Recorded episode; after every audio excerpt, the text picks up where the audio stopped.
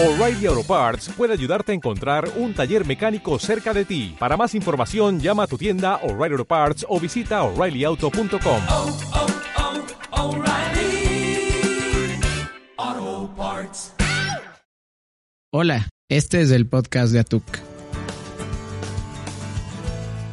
Países con ingresos medios o bajos son más propensos a recibir vacunas contra la COVID-19. Uno de los factores considerados para esta mayor aceptación es la protección personal. La Comisión Económica para América Latina y el Caribe explicó que la crisis derivada de la pandemia aumentó la desigualdad y la pobreza, afectando principalmente a las mujeres, escolares y personas mayores. Ecuador obtiene dos medallas de oro y una de plata en los Juegos Olímpicos de Tokio 2020, gracias a Richard Carapaz, Nancy Dajomes Barrera y Tamara Salazar. Bienvenidas y bienvenidos al podcast de Atuk, el show que combina ciencia, economía, ambiente, tecnología y sociedad. La visión de Atuk es redefinir la relación entre la humanidad y la naturaleza. Soy su anfitrión Andrés Nivelo y hoy vamos a hablar nuevamente con la doctora Ana Elizabeth Ochoa sobre su investigación científica en torno a cambio climático y la hidrología y meteorología de los páramos andinos. Asegúrate de escuchar todo el programa para tener más detalles. Recibimos nuevamente a la doctora Ana Elizabeth Ochoa. Ella es PhD en recursos hídricos y es profesora investigadora de la Universidad de la SUAY, Ecuador. Hoy va a compartirnos más detalles acerca de sus proyectos de investigación sobre modelación hidrológica, climática, hidráulica, hidrología y cambio climático. Hola Ana, muchas gracias por estar aquí una vez más. Muchas gracias por invitarme. Genial. Ana, empecemos por lo básico. Mucha gente confunde el clima de un lugar con las condiciones de tiempo de hoy. ¿Qué es en realidad el clima? Sí, es una confusión bastante común. Incluso cuando entré a la universidad recuerdo muy bien que no entendía esta diferenciación. Y lo que pasa es que el tiempo es lo que está sucediendo hoy, ahora. Entonces, ¿qué temperatura tenemos ahorita? ¿Está lloviendo o no? ¿Verdad? Pero en cambio, el clima es tener un récord, un monitoreo de todos esos días, qué sé yo, por unos 20 años atrás. Entonces, con unos 20, 30 años, ahí sí uno puede caracterizar el clima de un lugar y decir, pues, este clima es tropical, o eh, diferenciar entre algunas regiones, entre algunas ciudades, es decir, el clima de Cuenca es frío, el clima de eh, Guayaquil, que está en la costa, es cálido, y entonces el, el clima es eso, es mirar hacia un récord muy amplio, hacia un periodo de tiempo largo, 20, 30 años más o menos. Genial, muchísimas gracias por la explicación. Los últimos años hemos escuchado mucho desde nuestras abuelas y abuelos que comparan el clima de hoy con el de antes, hasta personalidades mundiales hablando sobre el cambio climático. ¿Qué es el cambio climático y cómo nos afecta? El cambio climático lo podemos decir que es una variación del clima, de este clima que estamos hablando. Entonces tenemos un récord histórico en muchos lugares del mundo sobre cómo ha sido el clima en cada uno de los sitios. ¿sí? Entonces el cambio climático es que hay una variación de temperatura. Por ejemplo, desde la era industrial hay un incremento de temperatura en el clima de todo el planeta. Entonces, a eso se refiere el cambio climático. ¿Y por qué se da el cambio climático? ¿Y por qué decimos que, los humanos somos los que hemos eh, tenido influencia sobre el clima y los causantes del cambio climático? Porque todas nuestras actividades, especialmente las actividades industriales y todas las actividades que realizamos, emiten gases, emiten dióxido de carbono y otros gases que son conocidos como los gases de efecto invernadero. Entonces, estos gases se acumulan en la atmósfera. Lo común que debería pasar es que recibamos la luz del sol, eh, la luz del sol se refleja en las superficies terrestres y regresa hacia afuera de nuestro planeta. Pero con esta capa de gases que tenemos en nuestra atmósfera, se queda ese calor. Entonces ese calor ya no es capaz de irse fuera de nuestro planeta, sino que regresa otra vez y esa es la, entonces eh, la causa de que incremente la temperatura en nuestro planeta y por eso decimos que somos nosotros y nuestras actividades las que están ocasionando este efecto invernadero y que el clima cambie. Genial, perfecto. Existen personas que se llaman a sí mismas negacionistas del cambio climático. ¿Existen razones fuertes o respaldadas por ciencia para pensar que el cambio climático no es real? En lo absoluto existe alguna razón para que creamos que el cambio climático no es real. y tampoco existen razones para que creamos que el cambio climático se debe, por ejemplo, a situaciones naturales. Entonces, lo que se ha hecho eh, ya hace algunos años atrás y todavía se sigue haciendo es utilizar eh, modelaciones matemáticas, modelos eh, climáticos que nos permiten atribuir este cambio climático que ya hemos observado y que todos estamos de acuerdo que existe, que estos incrementos de temperatura que hablamos recién se han monitoreado, se han observado, entonces estos incrementos de temperatura existen. Lo que se hace ahora es eh, intentar atribuir ese cambio climático a acciones antropogénicas.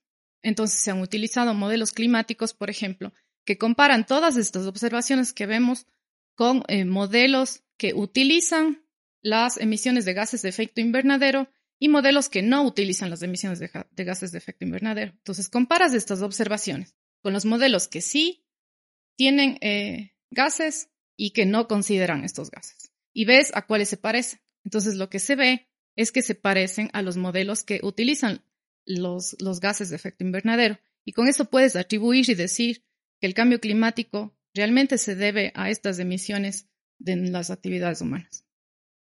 Muy interesante. Muchísimas gracias por, la respuesta. Existe bastante incertidumbre acerca de lo que va a suceder en el futuro con nuestro clima.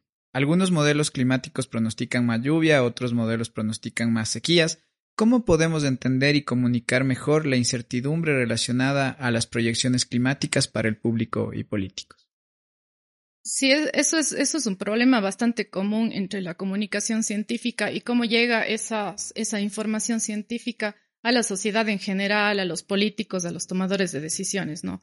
Porque nuestro rigor científico, los científicos estamos muy acostumbrados a analizar todas las variables eh, a tener nuestros modelos y, analizar eh, realmente cómo mi modelo está funcionando. Entonces hablamos de incertidumbres, de errores, que eso es un, rigor científico mm, común y es muy bueno y es sano para la ciencia. Pero cuando nosotros vamos con toda esa información compleja hacia un tomador de decisiones y un político, él no nos va a comprender y se va a perder en ese rango, en esas, en esas incertidumbres, en esos valores de errores y va a pensar, muchos han pensado, que no estamos seguros de lo que estamos haciendo o que tal vez no es, no, tal vez el cambio climático no existe porque es muy probable, dicen los científicos, que exista un, un aumento de precipitación, por ejemplo. Entonces, si nosotros le decimos a un tomador de decisiones o político es muy probable o es poco probable, él lo único que va a entender es que puede que no pase. Y lo que también le puede convenir es creer que puede que no pase. Entonces va a decir, ¿por qué voy a gastar tanto? ¿Por qué voy a invertir tanto en algo que tal vez no pase, que ni los científicos están muy, muy seguros de qué va a pasar, pero nosotros sabemos y tenemos muchas, em, muchas certezas. Por ejemplo, el incremento de temperatura. Estamos seguros que va a incrementar la temperatura, al menos que si seguimos haciendo las cosas tal cual como estamos haciendo, va a incrementar la temperatura, los ecosistemas van a sufrir, nosotros vamos a tener menos agua y un montón de desencadenantes de eso. Entonces, eh, creo que los científicos tenemos la obligación de poner eh, todo este, este rigor científico en los artículos científicos y comunicar hacia los tomadores de decisiones, hacia los políticos, mensajes mucho más claros y más sencillos y, e incluso más alarmantes, para que ellos realmente tomen acciones y, puedan, tomar las decisiones correctas. Muy interesante, la verdad, me, me llama muchísimo la atención. Ahora quería que nos comentes un poco más. ¿Es verdad que tampoco se conoce lo suficiente acerca del clima actual. Tú has venido liderando investigaciones recientes sobre el clima y la hidrología de los páramos andinos. ¿Qué novedades has encontrado que no conocíamos antes? Eh, sí, todavía se tienen algunas limitaciones sobre mm, el clima, sobre qué es lo que va a pasar con nuestros páramos, eh, sobre todo con las proyecciones futuras, ¿no? Que siempre es más difícil mirar hacia el futuro, hacer estos eh, implementar y entrenar un modelo climático no es sencillo, hay un montón de variables, entonces sobre eso todavía tenemos algunas limitaciones, pero lo que sí conocemos más y sobre todo en el páramo y en, las últimas investigaciones que he llevado a cabo yo y algunos, eh, muchos eh, colegas científicos, es cómo funciona el páramo. Entonces, hemos logrado también cuantificar, por ejemplo, la evaporación. Entonces, antes se sabía cuánto llueve, cuánto hay de agua en el río, ¿sí? los, los principales variables. Pero ahora hemos logrado entender qué pasa en el medio. Entonces cae la lluvia, la, la vegetación recibe esa lluvia, se evapora, también hay evaporación de, del agua que está eh, en la superficie del suelo y todas estas, estas dinámicas. Eh, entonces, ya hemos logrado entender eso y con entender cómo funciona un ecosistema, también hemos logrado captar las vulnerabilidades que tiene el páramo frente al cambio climático, porque una de las, eh, de las características más importantes del páramo es los suelos. ¿sí? Estos suelos que funcionan como esponja, que guardan agua, que luego, por eso no tenemos eh, problemas en épocas secas, porque el agua está ahí guardada y, va siendo liberada de a poco, ¿no es cierto? En las épocas secas, entonces no tenemos una falta de agua, ¿sí?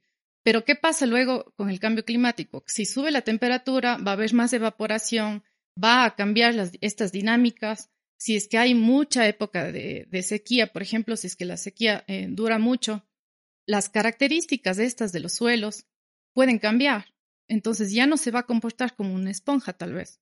Y si eso sucede, entonces sería gravísimo porque nuestro páramo ya no funcionaría como funciona ahora y podríamos tener escasez. Entonces, eh, el entender cómo funciona un ecosistema, así no tengamos modelos exactos, así no sepamos exactamente o cuantificar qué es lo que va a suceder, sí nos da indicios de lo vulnerables que estamos frente al cambio climático. Pensando en esto, ¿cómo nos permiten estas investigaciones y hallazgos científicos mejorar la manera en la que estamos protegiendo o manejando nuestros ecosistemas? Claro, es justo eso. El momento en el que nosotros podemos comprender cómo funciona un ecosistema, entonces también podemos tomar decisiones sobre qué hacer frente a las amenazas que tenemos. Entonces, una amenaza es el cambio climático, pero también hay otros riesgos, otras amenazas que es el cambio de uso del suelo, tener agricultura, ganadería en zonas sensibles. ¿sí? Entonces, todo este conocimiento nos permite decir, bueno, delimitemos las áreas que realmente necesitamos conservar, no tocar, no tener ninguna interferencia humana.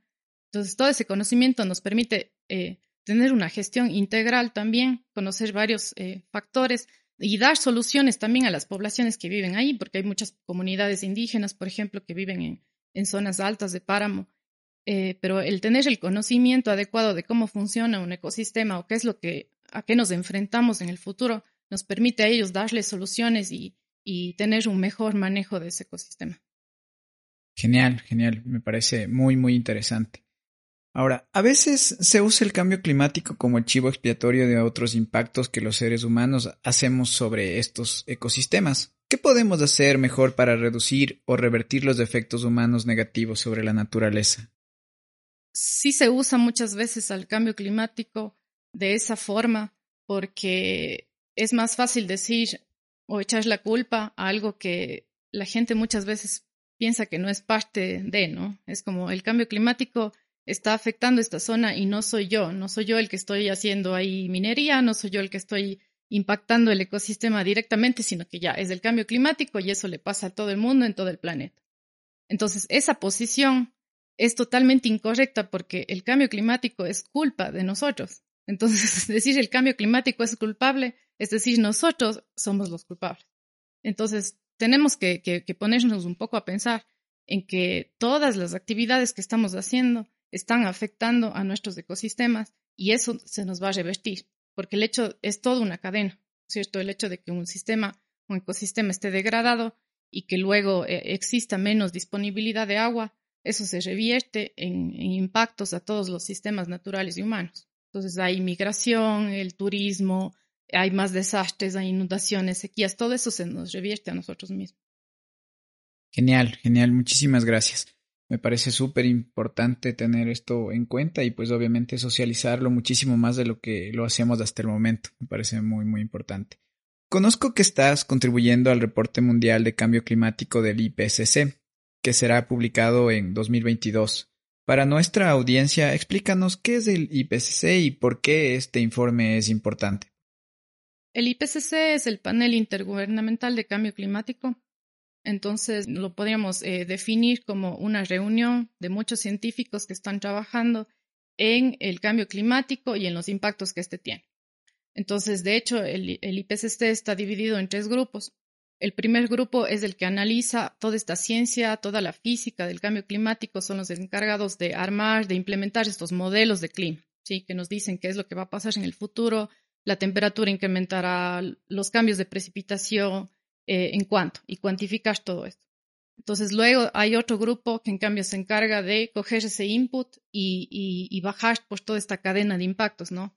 Esos cambios en temperatura y precipitación, ¿qué va a suceder en los sistemas naturales y humanos? ¿Qué va a pasar con nuestros ecosistemas? ¿Qué va a pasar con los desastres? ¿Qué riesgos vamos a tener? Si es que eh, la migración, va a haber más migración, el turismo va a cambiar, todos estos sistemas naturales y humanos y cómo podemos adaptarnos a ellos. Luego viene otro grupo que en cambio se encarga de dar eh, soluciones o proponer estrategias para mitigar el cambio climático.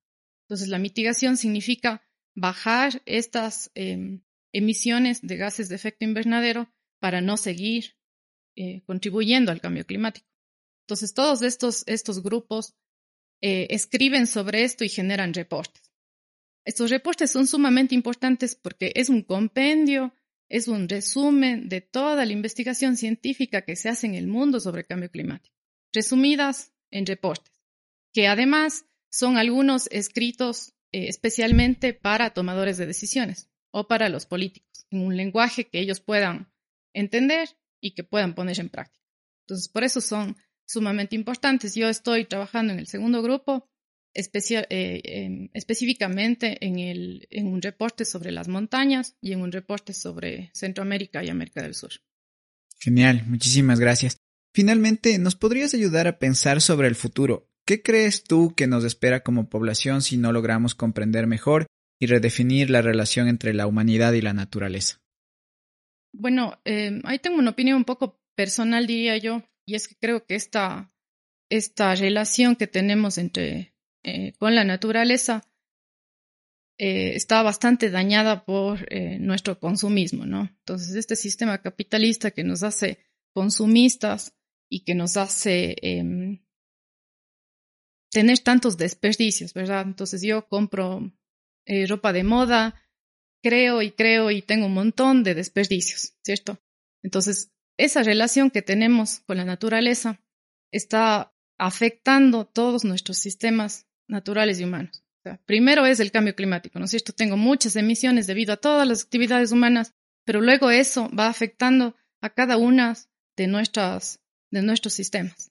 Entonces creo que, que hacia allá vamos, hacia si seguimos como estamos, vamos a degradar nuestros ecosistemas y luego vamos a tener conflictos por el agua que ya existen en algunos lugares, conflictos por el agua, eh, vamos a tener menos disponibilidad del agua, entonces la vida como la conocemos no, no va a poder seguir así.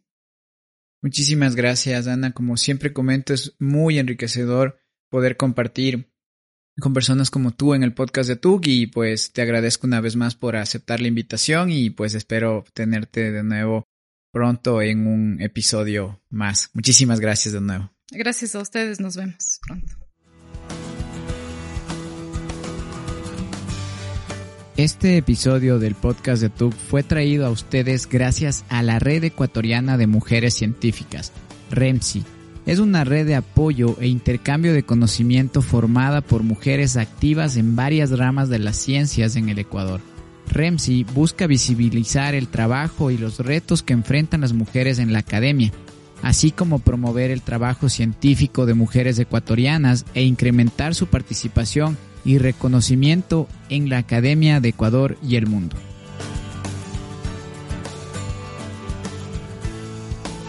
Estos son algunos mensajes clave que aprendimos el día de hoy en el podcast de ATUC. El cambio climático se da porque las actividades que realizamos los humanos, especialmente las industriales, emiten gases de efecto invernadero, los cuales se acumulan en la atmósfera y el calor no puede salir del planeta. También aprendimos que los científicos tienen la obligación de comunicar de una manera clara, sencilla y alarmante a los tomadores de decisiones para que puedan tomar decisiones y acciones correctas.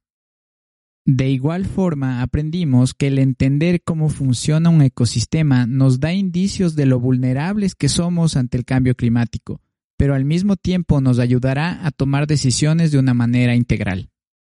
También nos invitó a pensar que las actividades que llevamos a cabo en este momento afectan a nuestros ecosistemas y esto nos afectará directamente. También nos compartió su opinión en la que nos comenta que la relación que tenemos con la naturaleza está dañada por el consumismo, provocando varios desperdicios, lo que afecta directamente a nuestros ecosistemas. Si no cambiamos esto, tendremos conflictos más adelante por recursos naturales. En nuestro próximo episodio del podcast de ATUC conversaremos sobre cómo podemos impulsar la innovación en Ecuador y Latinoamérica con el inventor MIT del año 2018 de Latinoamérica y embajador ecuatoriano por el ambiente. Ya puedes suscribirte al podcast de ATUC. Estamos en iBox, Spotify, SoundCloud y ahora nos puedes escuchar en Apple Podcast. Haz clic en los links en la descripción de este episodio.